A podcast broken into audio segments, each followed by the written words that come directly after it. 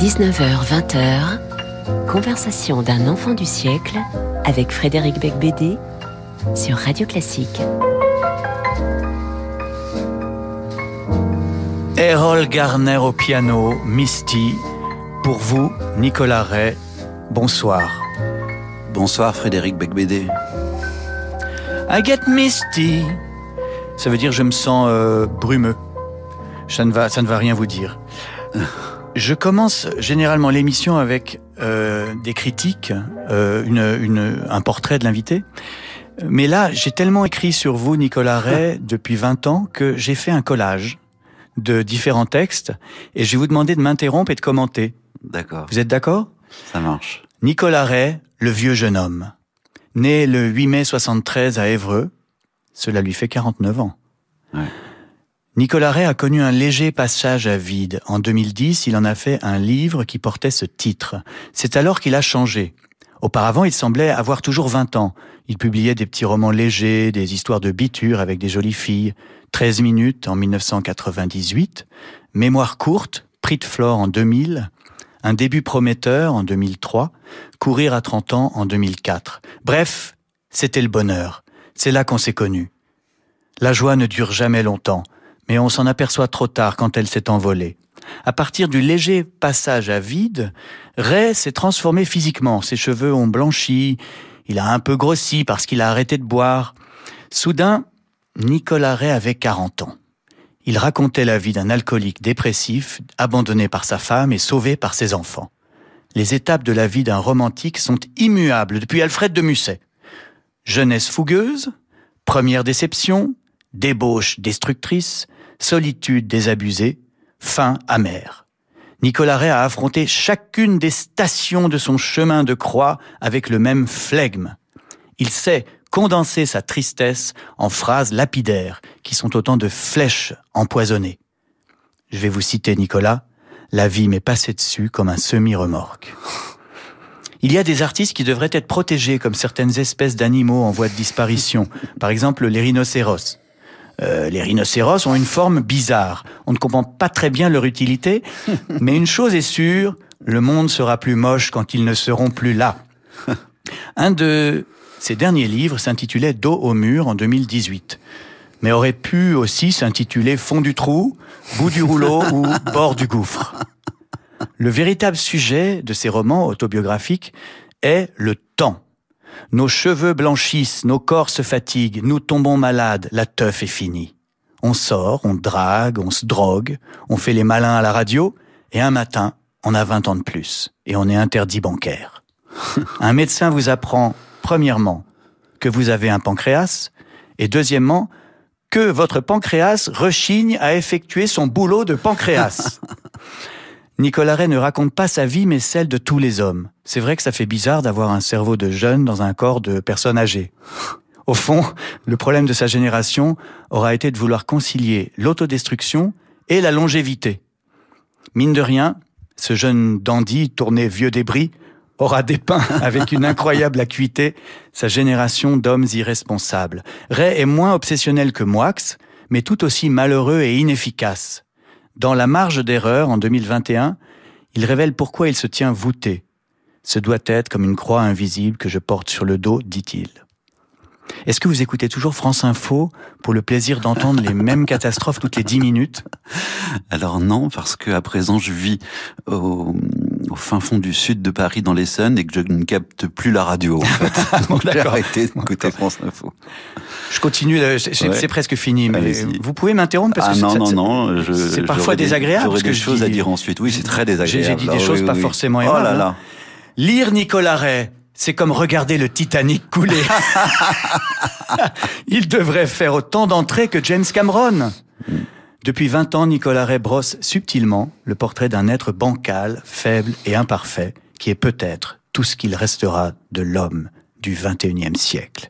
Nicolas Ray, bonsoir. Bonsoir. Alors, Alors, je peux dire quelques mots oui, maintenant oui, oui, vous avez le droit d'en placer Euh, une. Parce que là, euh, tout ce que tout ce que vous venez de dire, euh, non seulement ça me touche en plein cœur, ça me bouleverse, ça me chavire, mais c'est des choses que vous avez rédigées dans vos différentes chroniques de de, de Voici ou Figaro Magazine. Et, euh, et tant pis, euh, je balance tout. Ça fait plus de 20 ans que vous m'accompagnez, que vous m'aidez. Et ce que les gens ne savent pas, ce que les auditeurs ne savent pas, et c'est ce que je raconte dans euh, Dos au mur, un livre où je raconte tout, c'est que j'aurais jamais dû publier mon premier roman chez Vala, qui était un micro-éditeur lyonnais, qui était référencé dans une quinzaine de librairies à peine, qui était même pas référencé en Fnac, euh, ni à l'époque au Virgin, euh, et euh, et à l'époque, euh, vous faisiez le jour et la nuit dans Voici, c'est-à-dire que s'il y avait une page, si on parlait de, si Beck BD parlait d'un livre dans Voici, c'était totalement prescripteur, comme on dit. Et, euh, et j'avais même pas osé vous envoyer le bouquin. Et euh, une fille avait acheté ce bouquin la une et euh, dans son panier à osier, elle l'avait, elle l'avait emmené chez Castel. Et vous étiez tombé sur le bouquin. Je sais pas si vous en souvenez. non, pas du tout. Eh ben, je vous le dis parce que c'est comme ça que ça s'est passé. Et c'est comme ça que vous avez eu le livre en fait. Et c'est comme ça que vous avez fait le papier euh, pour 13 minutes. Mais comme c'était en 98 et que mon attaché de presse qui me servait également de d'éditrice ne savait pas écouter les, les messages de son téléphone portatif, vous lui avez laissé ces sept messages pour avoir une photo et elle n'avait pas écouté ces messages. Et un jour, mon téléphone sonne, je décroche et j'entends Allô, c'est Frédéric Becbédé. J'aimerais une photo pour la page de Voici. Je pensais que c'était une blague, en fait, c'était vrai. Et à l'époque, c'était Prisma Presse, le groupe de Voici, et c'était Place des Victoires. Et je suis, euh, j'ai pris une photo de plage de moi. j'ai chopé les clés. Tout ce que tu racontes est vrai, sinon ça n'aurait pas de sens. J'ai chopé les, clés du scooter de mon colocataire. Euh, j'ai, euh, j'ai fonce, j'ai foncé place des Victoires. Je suis allé en secrétariat de rédaction. Là, on montait la page mmh. de, de votre page dans Voici. J'ai donné au secrétaire de rédaction ma photo, qu'il a scannée. Euh, qui m'a dit ah ce bec BD il est toujours en retard, il y en a marre, et qui m'a refilé la photo. J'avais retiré mon casque et là il m'a dit c'est incroyable ce que vous ressemblez à l'auteur. et j'ai dit mais l'auteur c'est moi. Et le type m'a répondu non vous vous êtes coursier, faut pas confondre. Et le type ne m'a jamais cru, voilà. Mm. Et, et, et mais c'est vrai qu'on a on a cheminé ensemble pendant des années. Vous avez reçu le prix de Flore en l'an 2000. Vous êtes euh, mais vous êtes un écrivain euh, très important, je, je, le pense sincèrement, de, de, notre époque, parce que précisément vous faites le portrait de, de, l'homme, euh, de l'homme dans toutes ses fragilités aujourd'hui, d'un homme un peu perdu et qui est très émouvant et très drôle aussi. Et alors vous publiez là votre dernier roman, Crédit illimité, toujours au Diable Vauvert, l'éditeur de, de toute votre carrière quasiment. Mm. Et euh, c'est marrant parce que, alors, je me disais crédit, crédit illimité, si seulement c'était la devise des barmen de chez La Pérouse. oui, Mais pas du tout, pas du tout. Non, ici, on doit payer comptant. C'est ça le problème chez La Pérouse. Oui, parce que nous enregistrons l'émission chez La Pérouse, j'ai oublié de le dire en commençant. Vous êtes sur Radio Classique et nous sommes avec Nicolas Ray. Donc, dans Crédit illimité, le héros, Diego, Diego Lambert, est ruiné, interdit bancaire, abandonné de tous. Jusque-là, c'est classique chez vous. Ouais. Hein, c'est un peu comme le héros des cinq derniers romans de Nicolas Ray. Mais cette fois, il décide, oh horreur, d'aller travailler dans une entreprise. Au moment où tout le monde démissionne, vous écrivez un livre sur un homme qui va travailler. Ouais, ouais, ouais, ouais. Enfin, il a, il a surtout besoin de 50 000 euros en fait. Et donc du coup, la seule façon euh, pour lui d'avoir, après avoir taxé ses grands-parents, euh, qui le trouve en fait beaucoup beaucoup moins doué que ses autres cousins, donc plus attachant. Donc du coup, il lui file de l'argent, mais après les avoir taxés jusqu'à l'os, euh, et, et, donc ses, ses grands-parents n'ont plus d'argent à, lui donner, sa sœur et, et qui n'a plus d'argent à lui donner, euh, en fait, euh, il reste le pire de tous, le plus dangereux de tous, son père, qui lui dit OK pour 50 000 euros, mais en échange, tu dois faire quelque chose. Voilà, et il devra donc être directeur des ressources humaines, DRH, euh, chez Ovadis, une entreprise de désherbant située à La Défense, euh, et il doit virer 15 personnes. Ouais. Euh, J'ai lu un autre roman de la rentrée, Le trésorier payeur de Yannick Enel, chez Gallimard, où il y a un, un, un banquier qui décide de distribuer tout l'argent qu'on lui donne, et c'est un peu le même thème là dans votre livre, évidemment, on pense que euh, ce, ce, DRH euh, n'est pas très compétent et il va faire l'inverse de ce qu'on lui demande. Oui, au départ, en fait, il est un peu cynique du revenu de tout. C'est-à-dire que j'ai dit, bon, moyennant 50 000 euros, pourquoi pas Ces 15 personnes, je vais les licencier sans aucun problème. et puis voilà. Mais pour les licencier, il va falloir les rencontrer, euh, ces personnes, les unes après les autres. Et puis, il va réaliser que derrière ces, ces salariés euh, se cachent des gens euh, faits de chair et de sang, et avec des, un passé, des fêlures, euh, des crédits à rembourser, des, et, et, des enfants à éduquer. Et puis, il va il va pas trouver le courage de le faire, ou plutôt il va trouver pour une fois l'audace de, de, ne pas le faire. De ne pas le faire voilà. et de se Et lancer. faire autrement. Il y a, il y a autre, on va pas raconter la fin, mais qui est assez, euh, qui est assez cocasse et mais en même temps très sombre, très noir.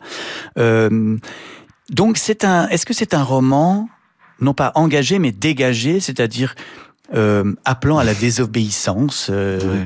Non pas civile mais professionnelle. Ben oui, ça me touche ce que vous dites. C'était Pierre Desproges qui disait ça. Il disait, je me sens pas engagé, mais plutôt dégagé comme artiste.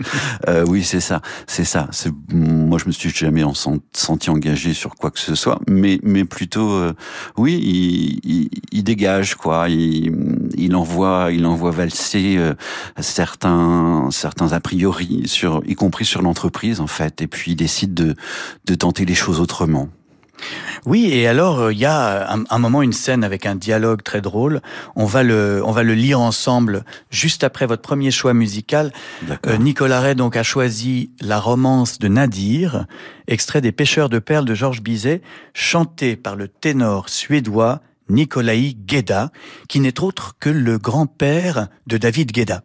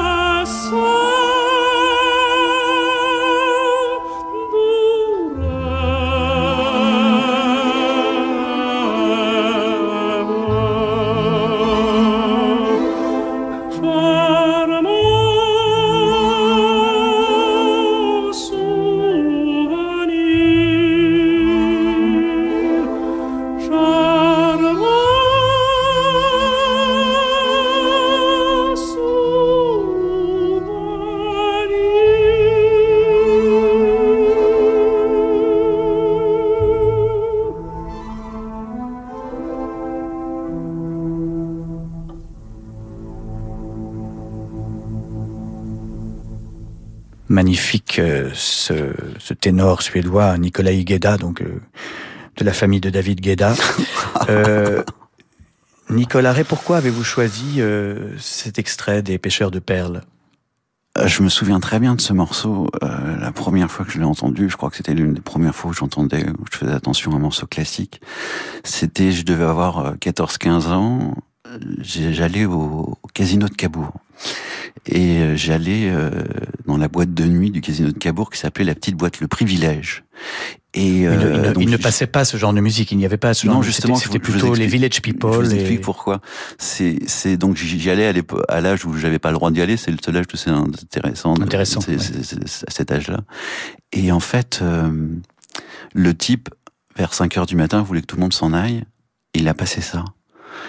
Et ça m'a, j'avais les larmes aux yeux en fait. Ah. Et je suis allé le voir pour savoir ce que c'était. Il m'a dit c'est les pêcheurs de perles.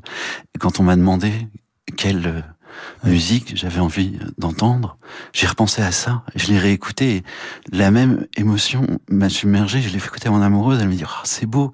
Et, et- et j'avais, j'avais ça. Et vous savez, quand vous êtes comme ça au, au, au- à l'aube, avec plein d'alcool, de consommations différentes, et, et que vous entendez ça, c'est comme euh, dans Bright Light Big City Jim McInerney quand il entend, quand il sent l'odeur du croissant à l'aube et qu'il a envie de, de tout réapprendre, euh, d'aller vers la nature, d'aller vers quelque chose de d'authentique. C'était un, un, disque jockey très, très érudit, très mélomane. Peut-être. Ouais, en fait. c'est beau, ouais, ouais. Alors donc, j'ai annoncé avant, avant la musique que nous allions lire ensemble un extrait de Crédit illimité. Nous sommes toujours avec Nicolas Ray sur Radio Classique, chez La Pérouse. Et c'est du, et c'est, Et c'est- Frédéric Becbédé. Voilà, et c'est que du, c'est que du bonheur. Alors, donc, je, je, je joue le rôle de votre père. Enfin, du père, du narrateur. Le- ce n'est pas vous. Le, le héros s'appelle euh, Diego Lambert. Oui, pour une fois que je suis une fiction. Voilà. Et donc, moi, je suis Monsieur Lambert. D'accord. Que puis-je pour toi, mon cher fils? J'ai des problèmes de liquidité, papa. De quel ordre? J'ai besoin de 50 000 euros. Et le, le métier d'écrivain, ça ne rapporte pas? Non, Et celui de scénariste? Non plus. Et celui de réalisateur? Encore moins. Acteur? Rien du tout. Journaliste? C'est sans espoir, papa. Et pourquoi c'est sans espoir? Parce que je suis un mâle blanc hétérosexuel et de presque 50 ans. L'époque est sans merci. Oui, c'est ça, c'est l'histoire d'un type qui est condamné. Il est condamné parce qu'il est un mâle blanc ou est-ce que c'est parce qu'il est une cigale et pas une fourmi? Bah oui, oui, j'ai toujours été plus euh, cigale que fourmi, ça c'est évident. Oui, oui, oui. oui. Mais euh, mais ce on- on- je reviens... Pourquoi vous, non? Non, mais est-ce que vous dites je Mais c'est pas vous, c'est Diego Lambert. Oui, alors Diego Lambert, oui, oui. Mais bon, j'ai fait l'effort que ce soit pas totalement moi, mais parfois je me suis euh, inspiré un peu de moi pour mon narrateur. Oui, ouais. c'est ce que euh, Aragon appelle le mentir vrai. Voilà. Alors, je, je- on continue le dialogue entre le père et le fils. Donc, je suis Monsieur Lambert. hein. Je suis un grand homme d'affaires. Je dirige euh, Une multinationale. une multinationale. Voilà. Et nous sommes à, à la défense dans un bureau très impressionnant. Voilà. Bon, tu remplaces Béatrice à Saint-Omer, tu travailles dur, dans six mois on restructure, tu licencies 17 personnes et tu toucheras peut-être ton pactole, suivant mon humeur, disons. Tu es sérieux? Je crois en toi, fils. Ce poste de DRH n'est que temporaire, c'est un marchepied pour que tu pénètres dans la holding. Je veux 10 000 euros net par mois de salaire. 2500, 8 000. 2500, 6 000. 2500, 4 000. 2500, 3 000. 2500. Euh, ok pour 2500, papa. Bon, ça vous donne le ton de ce livre, Crédit illimité au diable Vauvert euh, de Nicolas Ray. Euh, dans le livre apparaît un de vos acolytes euh, Ah oui. avec qui vous avez créé le groupe Les Garçons Manqués, c'est-à-dire un spectacle que vous reprenez en novembre prochain et qui euh, associe des lectures de textes littéraires, certains de vous et d'autres auteurs que vous aimez, et des, euh, des moments de musique. Et c'est donc Mathieu Saïkali. Alors, il apparaît dans le roman sous un autre nom. Non, c'est Mathieu. c'est Mathieu, oui, oui, Mathieu. Voilà, donc c'est Mathieu. Et euh, je l'ai reconnu tout de suite parce qu'il se balade avec une guitare, il fume des joints. C'est bel et bien Mathieu Saïkali que nous dénonçons à l'antenne. Euh, donc ça, c'est qu'est-ce qui s'est passé? C'était quoi ce projet, Les Garçons Manqués? En fait, c'est venu de France Inter. On faisait une euh, nuit blanche avec Pascal Clark lorsqu'on on- donc on faisait l'émission comme on nous parle de 9h à 10h tous les tous les matins du lundi au vendredi sur France Inter et on avait eu l'idée de faire euh, une fois par mois une nuit blanche.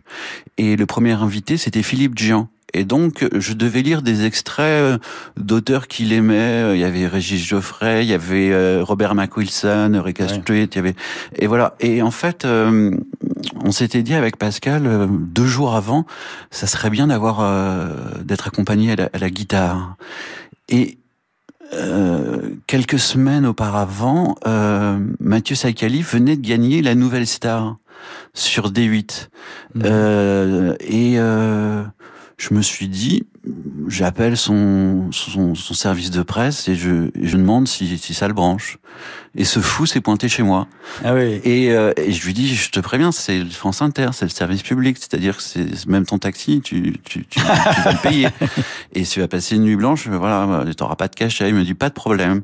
Et donc, on, pendant la lecture, il m'a accompagné, il a chanté à la guitare, euh, voilà, il a chanté. Et il faut Et- dire, c'est un spectacle euh, vraiment ahurissant, très très émouvant, très Ouais. drôle. Moi, je l'ai vu deux fois et vraiment, je suis fan de- des Garçons manqués. Et si vous avez, si vous entendez cette euh, radio et que vous entendez parler de la tournée des Garçons manqués, il faut vraiment le voir. Je, je, vous engage à aller le voir. C'est, c'est, c'est, euh, peut-être, vous avez peut-être trouvé la solution pour rendre les lectures de littérature non ennuyeuses. Ah ouais, bah merci. Mais c'est ce que Yann Moix me dit aussi. Il nous avait vu lui à l'européen, pareil, ça, ça, l'avait touché. Mais moi-même, je suis, je suis assez, euh, assez bouleversé. Je suis le premier, en fait, auditeur et spectateur de Ma- Mathieu lorsque je suis sur scène. Euh, revenons à Crédit illimité, votre dernier roman. Donc, c'est euh, si on devait définir des influences, c'est un peu comme Extension du domaine de la lutte de Welbeck, mélangé avec La conjuration des imbéciles de John Kennedy Toole. Est-ce que vous approuvez ces Oui, vous, vous- forcément vous Ah approuvez. oui, oui, oui, j'approuve, j'approuve euh, vivement. Oh, oui, parce que je me souviens, j'avais, j'avais lu euh, Extension en, en poche en, en nouvelle génération. C'était une collection Oui. chez J'ai lu, où j'avais eu la chance que Vous étiez édité c'était- également, Ouais, ouais. ouais. C'était Marion Mazory justement euh, qui, qui, qui avait créé cette, cette collection, qui a après a créé Le Diable au Vert, euh, ma maison d'édition, et, et, euh, et j'étais très fier d'être dans, dans cette euh, nouvelle collection. Et, et euh, la conjuration des imbéciles, oui, le personnage d'Ignatus dans la conjuration des imbéciles, c'est un, c'est un bonheur de lecture euh, incroyable. Et puis l'histoire de ce livre est dingue, c'est-à-dire que cet auteur s'est suicidé Avant de savoir s'il allait être publié. avant Ouais, de savoir ouais. s'il allait être publié, et c'est sa mère qui a continué, c'est ça. hein. Oui, qui s'est Ah. battu, ba- battu pour le faire publier. et- Voilà. Et, et- et c'est aujourd'hui un auteur culte. Ouais. Mais, mais ce qui est là, le rapport avec Extension, c'est aussi que vous faites, euh, c'est pour la première fois un roman d'abord de fiction. Mm. Vous en avez marre de l'autofiction, et là, c'est vraiment un roman de fiction, mais en même temps dans l'entreprise. Alors oui, Euh, oui pour, a- deux, pour deux raisons en fait. Pourquoi un roman de fiction? Ah bah, Parce que je vais mieux, hein, on va pas se mentir. Ça, ça va mieux. C'est-à-dire que pour une fois, le moral est bon. Mais vous pourriez écrire un livre sur le bonheur, après tout. C'est difficile. Oui, oui, C'est oui. difficile d'être intéressant, mais ça existe. Non, mais je suis tellement heureux, Frédéric. Là, je, je, je vais faire chez tout le monde si je commence à raconter ma vie en ce moment. C'est, c'est, c'est, c'est voilà. Et puis surtout, j'ai euh, travaillé à l'âge de 20 ans. euh, euh, vraiment pour l'une des usines de mon père. Hein, Mhm. et, et, et, et je garde un souvenir euh, bouleversant de ce mois-là. Cette rencontre avec cette usine effectivement qu'elle est fermée.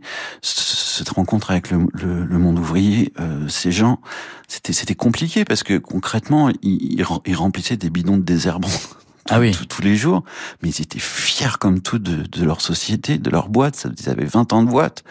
Et ils étaient euh, tristes à, à pleurer pas forcément d'être licenciés mais quoi, que que leur boîte ferme parce qu'ils comprenaient pas ils, étaient- ils se sentaient euh, appartenir à, à ouais ils, étaient, ils étaient proches de cette identité quoi Ah, c'est intéressant parce que en fait, vous, vous disiez que c'était de la fiction, mais en fait, c'est quand même encore de l'autobiographie. Simplement, c'est un souvenir de, Ouais, de jeunesse. c'est un, souvenir ouais, ouais. Vous étiez un peu le, le fils à papa dans, dans, dans l'entreprise peu, paternelle. j'avais- je, je disais pas qui j'étais, mais, Oui. mais voilà. Et puis j'ai souvenir aussi d'un truc très précis. C'est, par exemple, j'étais venu avec plein de bouquins parce que je me disais la journée se termine assez assez tôt en- dans l'après-midi, donc je, je pou- je pourrais lire, voire même écrire un peu. Et, euh, et ben quand vous sortez de l'usine vers 16h30, 17h, Mais vous êtes Rétamé, rincé rétamé, du ouais. cerveau, quoi. Ouais, ouais. Tu peux pas écrire une, vous pouvez pas écrire une ligne. Vous êtes juste bon à regarder la roue de la fortune sur TF1 ou en 2022 les Marseillais contre le reste du monde. Vous ne pouvez rien faire d'autre. Vous n'avez que pas un temps de cerveau disponible du tout. Est-ce que c'est un roman social à la Nicolas Mathieu ou est-ce que c'est euh, est-ce que c'est un film euh, où Vincent Lindon pourrait jouer par exemple? Euh, sélectionné au Festival de Cannes, vous voyez le genre de truc un peu syndicaliste, ouais, ouais, un peu Euh, J'ai revendicatif. j'ai pas lu le, le premier roman de Nicolas Mathieu, celui qui a eu le Goncourt. J'ai lu euh, Connemara. J'ai trouvé ça euh, pas mal. Ah, mais c'est très bon, ah oui, pas il est- mal. il est très, très Euh, Je bon. me suis laissé avoir, euh, même avec les matchs de hockey. Je me suis laissé avoir par les matchs de hockey. Je me suis laissé avoir par cette histoire d'amour. Non, euh, mais parce qu'il a beaucoup d'humour, parce qu'il est très observateur et qu'il ouais, ouais, ouais, C'est un bon écrivain, bien sûr. Ouais, ouais. Alors, on, passe à votre deuxième choix musical, cher Nicolas. Ray. Il s'agit. Ah, ça, c'est intéressant. C'est intéressant parce que je pense pas qu'on l'entende souvent sur Radio Classique. C'est Sofiane Pamar, ce pianiste très euh, populaire en ce Oui. moment, avec un extrait de son album Planète en 2019 et intitulé ça.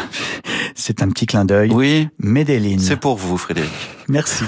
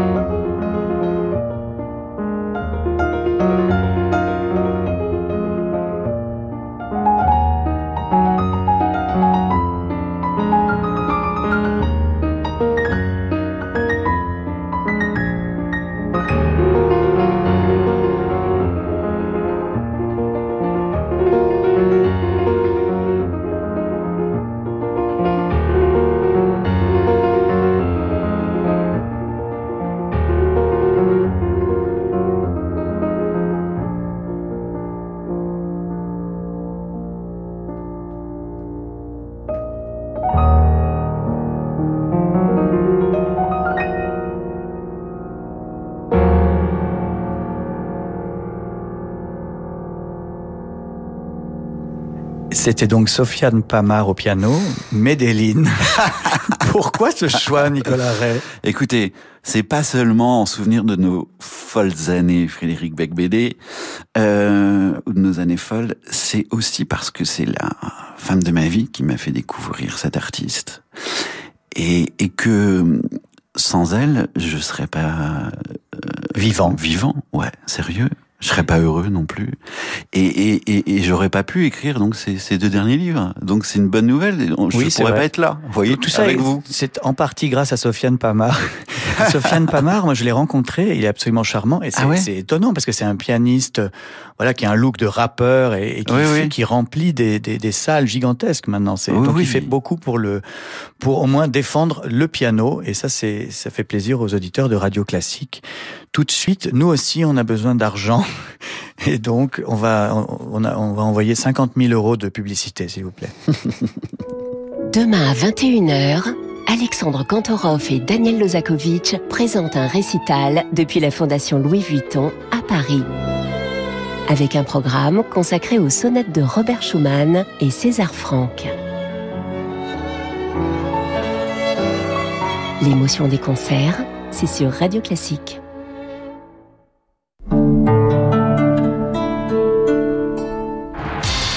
MMA Business Entreprise. Benoît, vous êtes sur un tournage. Oui, enfin un tournage euh, à l'arrêt. Ah bon? Mais que se passe-t-il? La caméra était endommagée. Ah, ça risque de leur coûter cher. Non, avec la garantie Bride Machine MMA, ils vont pouvoir remplacer rapidement la caméra. Ça n'impactera ni le tournage, ni la trésorerie. Zéro tracas. Et zéro blabla? Envoyez la pub. selon conditions du contrat souscrit disponible en agence. Plongez au cœur de la nuit, entre sommeil et quête mystique. Sous l'étoile, le nouvel album de Marianne Piketty et le concert idéal. Un voyage initiatique avec Isaïe, Lily Boulanger, Vivaldi et une création d'Alex Nantes. Sous l'étoile par Marianne Piketty et le concert idéal. Un disque Évidence Classics. En concert à Paris les 18 et 19 octobre à 20h30 au théâtre Le Ranlag. Envie de confort, envie de choix, envie de grandes marques, envie de mobilier made in France, envie de Topair. En ce moment, l'espace Topair vous propose des conditions exceptionnelles sur les canapés Stener, Duvivier, Diva, Léolux, Stressless, Imola. Vous allez adorer. Espace Topair, Paris 15e, 3000 mètres carrés pour vos envies de canapé, de mobilier, de literie. 63 rue de la Convention, métro Boussicaut, ouvert 7 jours sur 7. Topair.fr. Jusqu'à 20h, conversation d'un enfant du siècle avec Frédéric Becbédé sur Radio Classique. Mais pas seulement avec Frédéric Becbédé, aussi avec Nicolas Ray pour son nouveau roman Crédit illimité au diable Vauvert, où il s'essaie pour la première fois à la fiction, euh, a l'imagination, et c'est un livre euh, satirique, c'est un livre engagé, je dirais même peut-être, et c'est une question répugnante, peut-être un roman de gauche. Eh ben, vous croyez pas si bien dire. Pour la première fois de ma vie, j'ai lu un art, j'ai eu un article élogieux dans Libération dans Ah bah voilà. Observateur. Voilà, mais c'est, ça ne m'étonne pas, ça ne m'étonne pas. Quoique, c'est peut-être plutôt un art de droite à la Jean-Pierre Mocky ou, Ah oui. ou à la Claude Chabrol. Ah, parce ça, que ça, je préfère. c'est vrai que vous donnez pas de leçons de morale, mais c'est un personnage complètement paumé qui finit par faire le bien, par être euh, Ouais. quelqu'un de bienveillant. Un jour, j'avais lu une critique littéraire euh, extraordinaire pour mon premier roman, 13 minutes, qui le critique avait écrit dans Voici, euh, enfin un livre de gauche écrit dans un style droitier. Ah, zut alors. Ça m'avait beaucoup plu. Ça, non, ça prouve simplement que je n'évolue pas. Je n'évolue pas dans mes qualificatifs. Euh, alors, on va passer maintenant à, à un jeu que personne ne nous réclame, mais qu'on continue de le faire. Devine tes phrases. Donc, en gros, je vais vous lire des extraits de, de certains de vos livres, Nicolas Ray, et vous devez vous souvenir, ça va être pas être évident, euh, de dans quel livre c'était. Dans quel livre avez-vous écrit cette phrase? Pourquoi es-tu si triste, Gabriel? Parce que ma vie a commencé à 40 ans. Le soir où j'ai rencontré la femme de ma vie, je ne me souviens pas de mes 40 premières années. Ma vie s'est terminée cinq ans plus tard, le soir où elle m'a quitté. En fait, mon existence aura duré cinq ans, c'est déjà pas si mal. Il y a des gens qui passent toute une vie à ne pas exister. Alors, euh, donc j'avais 40 ans. Euh, Oui, c'est un indice. Il y a un indice qui s'est glissé dans la, dans la citation. Ça Mm. doit être, euh, ça, ça, ça doit être la marge d'erreur. Et oui, c'est la marge d'erreur en 2021. Bravo Il faudrait prévoir la, la- la semaine prochaine un jingle. Oui, Quand, l'auteur gagne, on entendrait... Ou que la foule se lève, euh, voilà. Autre phrase de vous. Le jour où notre gueule est bien incrustée dans le goudron, on découvre presque surpris que l'on n'a jamais su voler. Euh, dos au mur? Non. Mémoire courte. Mémoire courte. Ah Prix de. Flore en l'an 2000. Ouais, Prix de Flore. Euh, une autre. J'aimerais te revoir, m'annonça-t-elle. Moi aussi. J'aimerais qu'on aille acheter des meubles pour notre nouvel appartement, qu'on fasse le marché tous les dimanches, qu'on se prenne un café dans un bistrot tous les matins. J'aimerais te demander en mariage et que tu en pleures de joie. J'aimerais te couvrir d'amour une vie entière, me retrouver à tes côtés, au bas des pistes, au sport d'hiver, en attendant de voir nos gamins revenir du cours de ski. C'est du 13 minutes. 13 ça. minutes 1998 et vous avez réutilisé ce Oui, dans la monologue de Rio. dans le, euh, Le court-métrage. court-métrage, Ouais. euh, César du meilleur court-métrage en Ouais, 2015. ouais, ouais, ouais. Et ça m'amène à une question, c'est que, bon, n'importe qui qui a le César du meilleur court-métrage Fait un film après. fait un long métrage après. Ah mais oui, mais moi ça m'a saoulé ce court métrage. C'était Oh co- là coécrit là et réalisé là. par Ouais, Emma. Lucchini, alors- la fille alors, de Fabrice, qui, différence- vous savez que Fabrice Lucchini travaille sur Radio Classique, alors vous ne dites pas de mal de sa fille. Non, non, pas du tout. Ah non, non, le- s'est très bien passé avec Emma. C'était formidable. C'était une super aventure. Mais alors, la différence entre l'écriture du scénario, ce que j'imaginais, et, et ce qui est devenu le court métrage, mais c'est fou. Bah oui, ça s'appelle le cinéma. Oui, a- oui, vous, vous le savez. Il y a des acteurs, mais sauf moi, que là, vous jouiez dedans. En plus, je jouais dedans. Ouais, ouais, bah, Et même ça, ça vous avait rôle. pas plu Si, ça m'avait plu, ça. Ça m'avait plu, mais c'était une période de ma vie où j'étais dans un état second, voire tertiaire, codéiné à mort, et j'en garde pas mon souvenir pour ça. C'est-à-dire que je me rendais compte de rien. Mais passons. Euh, en revanche, euh, ce que j'ai pas trop aimé, c'est que je l'ai co-réalisé avec Emma en plus. Donc, euh, donc, euh, vous savez, on, on avait euh, un plan de, de ça comment ça se passe? Ouais. tous les jours un plan de travail, mais ça se passe pas du tout comme. comme Mais c'est ça qui est bien, c'est ça qui est bien dans le cinéma, c'est que justement, c'est pas comme un Et livre. le montage non plus. Enfin, Non, ça change tout le temps. Ouais, mais moi, ouais, j'aime bien ça. Ah, moi. vous aimez ça, Ah oui, vous moi, aimez j'aime bien. l'improvisation. Mais à- entre nous, quand on écrit un livre, au moins, on est le réalisateur de son propre livre et puis on, on le on contrôle tout. Voilà, on, On est Dieu. tout. On est Dieu. Ouais. Alors qu'un film, pas du tout. non, en il fait. y, y a du monde, il y a, des gens, il y a des accidents. Il y a des accidents, mais sans cesse. Oui. On est d'accord. Mais c'est ça qui est bien, non? Ouais, ben moi j'ai dit plus jamais en fait, Ah c'est oui, sans moi. Ah oui, et puis marrant.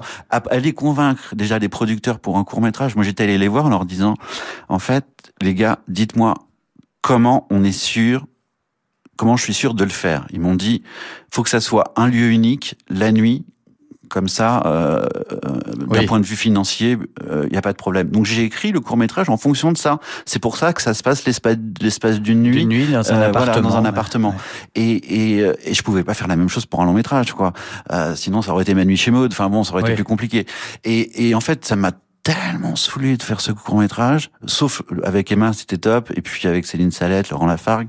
Mais sinon, euh, sinon, je me suis dit, oh là là, il va falloir que j'aille voir des producteurs pour un long métrage, que je fasse V1, V2, V3, V12. Ah bah oui, mais ça c'est la règle. Oui, Ah, vous savez règle. comment ça se Mais passe c'est assez spécial de se dire quand même. Vous, euh, vous Ouais, étiez- ouais, vous ouais, avez reçu un César, vous étiez sur la scène des Césars, vous êtes venu remercier devant tout le cinéma français et vous avez arrêté votre carrière dans le cinéma à ce moment-là. C'est assez courageux. Je peux dire un, un dernier truc sur les Césars. Oui. Donc c'est pas du tout pipoté parce que je ne savais pas que j'allais la voir. J'étais en cure de désintoxication dans la clinique Jeanne d'Arc à Saint-Mandé et j'ai eu une autorisation de sortie pour aller au César. Et je me dis, j'assi- j'assiste à la cérémonie, je ne l'ai pas, je rentre. Mhm. J'assiste à la cérémonie, je l'ai. Donc vous savez comment ça se passe après, photocall, interview, fête, etc. Oula. Je tiens le coup. Je bois pas une goutte d'alcool, je prends pas un gramme de quoi que ce soit. Je rentre à la clinique et là, le réceptionniste, l'infirmier m'applaudissent. Écoutez, euh, Nicolas, vous avez le César, c'est formidable. On vous a vu à la télé exceptionnellement. Pas de prise de sang, euh, pas d'alcotest. je dis les gars, vous me faites la totale. J'ai tenu bon. Je veux une totale. J'étais fou qu'ils acceptent de rien me faire. Non mais c'est vraiment honteux. Ça, ça prouve que franchement. Excusez-moi, euh, j'ai dérapé. Ouais, non, mais le personnel soignant, euh, bon, on les, on les aime N'est plus ce qu'il était. Non, c'est pas très sérieux parfois. Alors, euh, vous- nous allons maintenant passer peut-être au troisième euh, choix musical de Nicolas Ray, euh, qui euh, ah, c'est magnifique, c'est un choix merveilleux, un petit peu incorrect politiquement. Euh, c'est la clarinette de Woody Allen avec son New Orleans, euh, New Orleans Jazz Band.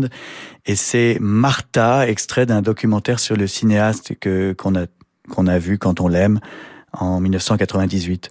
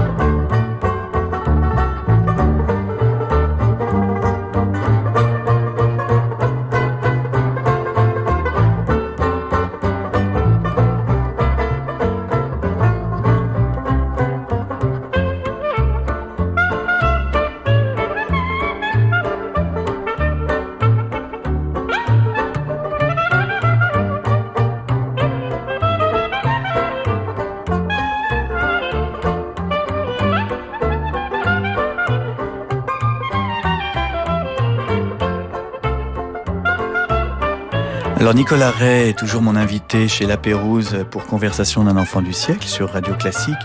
Et vous avez choisi Woody Allen. Ah bah oui. Euh, c'est le plus grand génie du cinéma et, Ah euh, et bon voilà voilà voilà, Voilà. c'est tout. Il Woody n'y a plus Allen, rien à dire ma vie, ma passion, Morito Banane.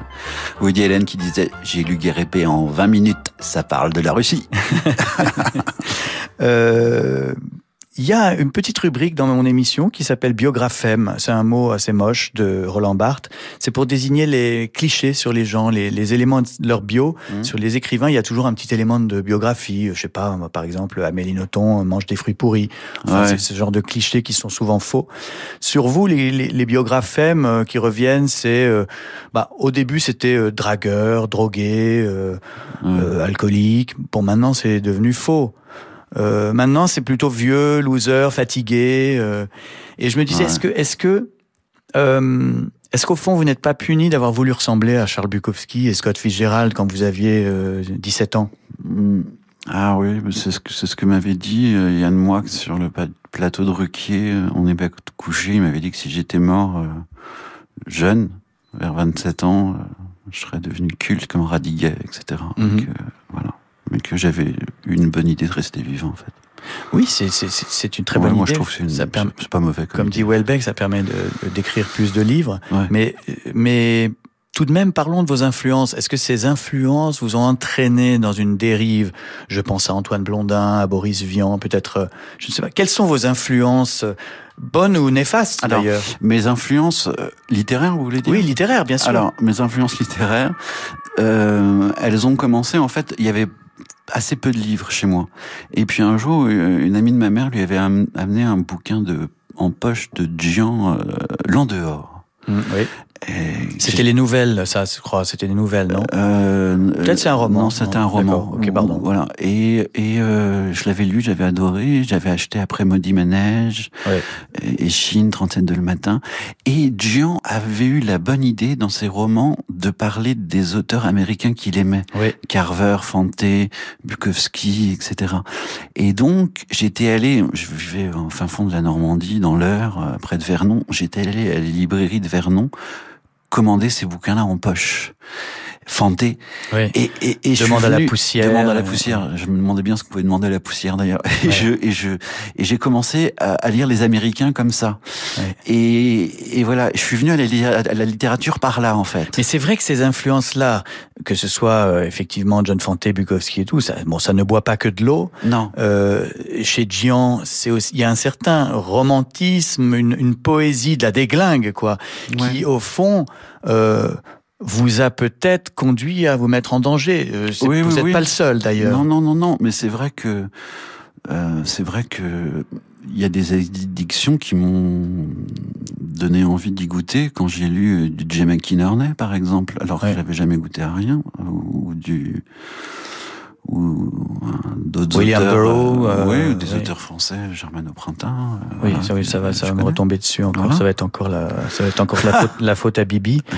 Euh, et il y a une autre chose qui est assez belle et qui fait votre charme euh, littéraire, je pense, c'est qu'au fond, on lit vos livres, on a l'impression que, c'est pas un reproche, mais on a l'impression qu'ils sont bâclés parce Mm. que on se dit un peu comme un prof sinistre peut mieux faire. Et j'ai Mm. l'impression qu'on vous a dit ça toute votre vie Ah oui, oui. peut mieux faire. Il a du talent, mais mais mais finalement euh, euh, c'est dommage. Il aurait pu mieux faire. Et je crois que c'est je crois que c'est ça votre œuvre. Votre œuvre, c'était l'histoire d'un type dont la tragédie était sa légèreté. Oui, oui, oui. Et c'est ce qui fait, je crois, la qualité de votre livre. C'est qu'on s'en fout. euh, On n'a pas envie que vous fassiez, que vous Mais fassiez oui. mieux que ça. Oui, oui, oui, oui. Euh, vous avez tout résumé. L'essentiel, c'est de s'en foutre, en fait, vraiment. Mais euh, quand j'écris un livre, c'est c'est c'est c'est pareil. C'est-à-dire que je donne le maximum de moi-même à un moment donné, mais je vais pas me faire un ulcère pour autant. Ouais. et, et et et voilà. Et et euh, j'ai j'ai une idée. Et c'est ce qui rend votre euh, écriture très fluide et très agréable, un peu un peu futile, mais c'est c'est c'est c'est très rare, vous savez, Ouais, ouais. d'écrire comme vous. Ouais, mais, mais euh, je vous le dis, c'est vrai. Mais le, le, le but du jeu, quand même, c'est la désinvolture avant toute chose, je pense. Oui. C'est- Oui. l'essentiel, y compris dans une œuvre. Alors comment fait-on? C'est la rubrique maintenant suivante après les biographèmes, les, le shop talk. Donc c'est Philip Roth qui appelait comme ça un de ses livres d'entretien avec des écrivains. Euh, en français, ça donnait Parlons travail ou Parlons boutique. La méthode de Nicolas Ray. Évidemment, si on cherche la dés- désinvolture, on ne peut pas être discipliné. Donc vous écrivez comment euh, Ah, je le, je le suis un tout petit peu. C'est-à-dire que ça se passe en deux étapes. Première étape, lorsque je suis euh, à Paris ou maintenant dans l'Essonne, j'essaie d'écrire euh, euh, par, sem- par semaine trois quatre pages, euh, voilà, de, de mon prochain roman. ah, C'est beaucoup, ça fait presque une page par jour. C'est ouais, gigantesque. De, de pages, voilà, on va dire. Ouais. Et et euh, ou alors euh, un, dé- un, un, un, un morceau de chapitre que j'ai en tête. Et une fois que je suis euh, dans la résidence de mon éditrice à Ah. Vauvert, entre Nîmes et Montpellier, euh, pendant un, un mois et demi, euh, je réunis, je réassemble tous mes feuillets. Et là, je fais euh, deux trois chapitres par jour. Ah, c'est assez amusant. Donc vous êtes en- quand même enfermé par Oui. Marion Mazoric. Oui, oui. comme, comme Antoine Blondin l'était, euh, vous savez, par son éditeur euh, à la table Oui, ronde dont oui, le nom oui, m'échappe. oui, oui, oui, Euh, oui. Roland Lodenbach. Roland Ouais. Lodenbach enfermait Blondin dans un hôtel Ouais. près de l'imprimerie à Mayenne où il est, où il est Ouais. imprimé. euh, Sinon, il rendait jamais ses livres. Et il était enfermé, Ouais. il n'avait pas le droit de boire et il devait donner les feuillets par-dessous la porte. Et en échange, il avait le droit de sortir de la chambre. Quoi. Ouais. Eh ben, moi, j'ai le droit d'aller au Carrefour Market si je rends un chapitre. Non, mais c'est pas mal comme méthode. Je pense que beaucoup d'auditeurs euh, qui, qui- qui veulent écrire Blondin, ont besoin d'avoir je l'ai découvert adolescent. Euh, un singe en hiver, c'est à hurler de rire. Ah oui, c'est magnifique. Très très beau, bien sûr. Oui, et puis c'est un livre en plus assez profond sur la paternité et sur et sur le le personnage de, de comment il s'appelle le quartier maître qui est qui est qui est euh, un ancien des colonies. Donc c'est aussi un livre assez sérieux sur les sur les, les traumatismes des colonies et de et la nostalgie aussi de, de l'empire colonial français. Euh, bien, alors euh, vous êtes donc vous n'avez pas de bureau sauf celui de votre éditrice. Est-ce que vous vous vivez de votre plume ou vous avez d'autres métiers? Alors, euh, j'ai, je vous voudrais qu'on rentre dans les détails, mais ça me dérange Ah pas. mais ça m'intéresse beaucoup. J'ai, je suis mensualisé par mon éditrice et je fais partie maintenant du comité de lecture. De, Donc de- vous êtes aussi un peu éditeur. Ouais, Voilà. on est quelques-uns oui. quand même. hein, Oui, je oui. suis pas tout seul, mais ouais, ouais. Donc voilà, j'ai deux, deux. Ah oui, parce qu'on parle jamais d'argent, et vous, vous parlez tout le temps d'argent dans vos livres. C'est un des grands problèmes de votre vie, euh, et je, je trouve ça tout à fait intéressant et, et honnête de votre part d'en parler. Mhm. On fait comme si les écrivains, ils n'avaient pas besoin de vivre, de manger, de boire, de sortir, de voyager. Et donc, ah mais on- si, moi j'adore. euh, Et- et il faut- manger, il faut boire, avoir- il faut sortir, gagner de l'argent. Je suis pas faut gagner de l'argent. Oui, oui, oui. oui, c'est ça. Non, mais je veux le Chez dire. un ça. petit éditeur, c'est c'est pas évident, forcément. Non, non. Mais euh, donc vous êtes plutôt discipliné récemment et vous étiez plutôt indiscipliné auparavant, c'est ça qu'on peut dire. Dans... Euh, oui, oui, oui, oui. Euh, vous voulez dire financièrement Vous voulez dire quoi euh? Non, dans, dans l'écriture.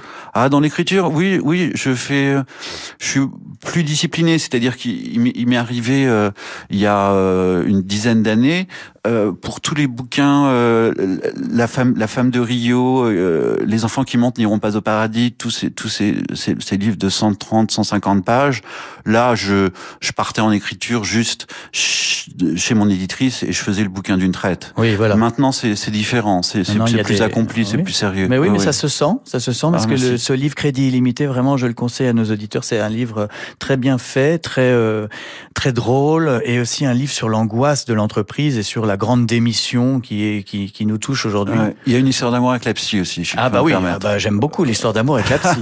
C'est très très Parce joli que, la en manière fait, dont moi, on- j'ai- jamais pu, euh, euh, j'ai jamais eu de transfert avec mes psys. Ils ont jamais été réceptifs à mes transferts. euh, Oui. voilà, depuis depuis depuis depuis de longues commencé, années, et pourtant avec des- longues années. pourtant avec des séances à, à 100 euros. quoi. Oui, oui, oui. Et, et voilà, ça n'a jamais marché. Donc là, je voulais au moins que dans un livre, ça, ça soit efficace et ça marche. Donc, au bout de deux ans d'analyse, le narrateur Diego Lambert euh, tente euh, un Mais matin mieux de que ça, il y arrive. faire tapis et il y arrive. Il y arrive, Voilà, oui, ce il qui y est pas arrive. mal. Il termine entre les cuisses de sa psychiatre. Voilà. Et c'est Ce une scène ce qui- euh, que je ce qui est pas désagréable étant donné le physique de la psychiatre. ouais.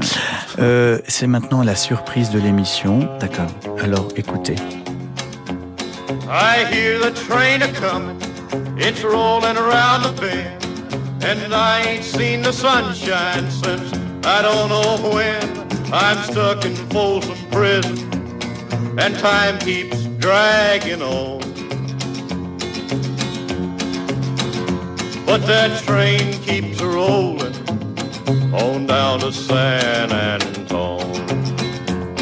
When I was just a baby, my mama told me, son, always be a good boy, don't ever play with guns. But I shot a man in Reno just to watch him die. Hmm. When I hear that whistle blowing, Ah, que c'est bon. Oui, Nicolas Ray, vous aimez euh, énormément Folsom Prison Blues. Euh, c'est de Johnny Cash, bien sûr. Eh c'est- oui. à la prison de Folsom, devant Ouais. les détenus en 1956. Pourquoi, euh, Ah, pourquoi êtes-vous fou de ce... En, euh, je- en 10 secondes, Oui. je me faisais atro- je m'ennuyais atrocement lors d'un dîner et je suis allé dans la cuisine euh, boire du whisky et il y a un type du dîner qui, qui m'a rejoint dans la cuisine qui s'ennuyait également. Et le type était euh, producteur de disques. Et il me dit, tu fais quoi? Je lui dis j'écris des bouquins. J'y connais rien en bouquin. Euh, Donne-moi un, vraiment, un gros que je puisse lire. Et donc je lui dis euh, un, pas deux. Alors je lui dis, euh, je lui note euh, Martin Eden de Jack London. Excellent Voilà. choix. Et euh, je lui dis, toi, je connais rien en musique. Dis-moi un truc. Et il me dit, voilà, Johnny Ouais. Cash, il me donne le truc. Ah ouais. Et, et je sais pas pourquoi je suis allé acheter le disque. Ouais, mais Et j'ai dû l'écouter, mais 3 milliards de fois en écoutant mes bouquins sur mon Discman. Ouais, ouais. Donc ça m'émeut vachement d'entendre ça, en fait. Voilà, c'était une petite surprise. Bah, merci beaucoup. Et on- Mais comment vous saviez ça? Mais parce que nous nous, connaissons oui, un peu. vrai un peu. Merci beaucoup Nicolas Bah, Ray d'avoir passé une heure Merci à à boire de l'eau minérale en notre compagnie chez La Pérouse. Euh, C'était Conversation d'un enfant du siècle. Euh, merci à Philippe Gau pour la production, Mathéo pour la réalisation, Jérémy Bigori pour la programmation musicale. Merci à la Pérouse de nous accueillir tout nus. Merci à la France de nous héberger encore. Merci la vie. Merci à nos parents. Ouais. Merci à toi. Merci d'avoir réussi à me vous voyer pendant une heure. Excellent week-end à tous. Ouais. Faites attention si vous conduisez. Ouais, je suis très ému de voir.